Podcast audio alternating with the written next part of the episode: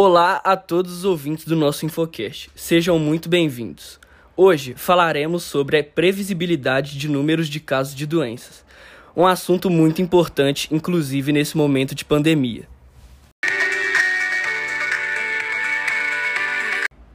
Essa técnica é utilizada para ajudar especialistas a obterem uma ideia do que pode vir a acontecer no futuro. Ela vem sendo muito utilizada para fazer previsões sobre a pandemia da Covid-19. Então, gente, meu nome é Helena e hoje eu vou falar com o André, com a Luísa, com a Maria Clara. Nós somos alunos do nono ano do Colégio Santa Doroteia. Como os meninos disseram, o assunto é doença, e neste tópico, a prevenção é o melhor caminho. Para tentar conter a disseminação, é necessário analisar a taxa de reprodução do vírus. Pois é, Helena. Desde o início da pandemia do coronavírus, os estudos realizados tinham o objetivo de tentar estimar como a doença iria se desenvolver nos próximos meses. Apesar de todas as pesquisas, nenhum estudo é garantido. As previsões podem variar de lugar para lugar.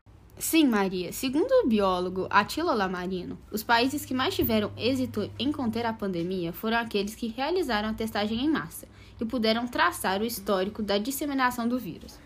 Isso mesmo, Luísa. Eu vi uma notícia que ele diz que quando a gente espera as pessoas terem complicações para ter um atendimento médico, já se passa muito tempo. Nesse meio do caminho, muita gente já se contaminou. Com um baixo índice de testagem no país, o número de contaminados pode ser muito maior que os de casos confirmados. Exatamente, André. E além dele, Alexandre Vargas, presidente da Sociedade Rio Grandense de Infectologia, observou que na China, na Coreia do Sul e na Itália verificou-se uma linha de tempo que pode permitir certa previsibilidade. Depois do primeiro caso de transmissão local, a doença cresce exponencialmente durante três ou quatro meses, atinge um pico e depois começa a declinar. Nesse caso, esse ápice não foi confirmado. Não há nenhuma evidência matemática se o que aconteceu em outro lugar aconteceria da mesma forma aqui. Nunca se pode dizer isso, já que estamos falando de uma ciência biológica. Eliandro Cirilo e um grupo de especialistas desenvolveram um raciocínio para analisar se os Estados Unidos, o Brasil e a Colômbia terão o mesmo padrão de infestação da doença.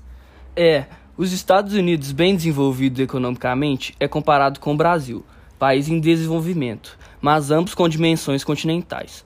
Já a Colômbia é uma nação em desenvolvimento, porém com dimensões menores. Tá, André, mas as perguntas em análise são: será que a doença vai se descrever aparentemente igual? A diferença e a similaridade entre três países está na questão econômica e no tamanho? O objetivo desse cruzamento de dados era avaliar se o padrão era parecido, pois não necessariamente um país que é rico terá estrutura para impedir que a doença acometa a população. É importante fazer esse cruzamento de dados para que seja possível entender que, mesmo países que são similares ou diferentes economicamente e territorialmente, podem ter resultados diferentes na transmissão de uma doença. A Covid-19 é complexa do ponto de vista da saúde pública, o que afeta qualquer projeção. Elas não são certas. Sendo assim, podemos concluir que, apesar de todos esses estudos, o principal modo de combater a pandemia e controlar o número de casos é ser consciente.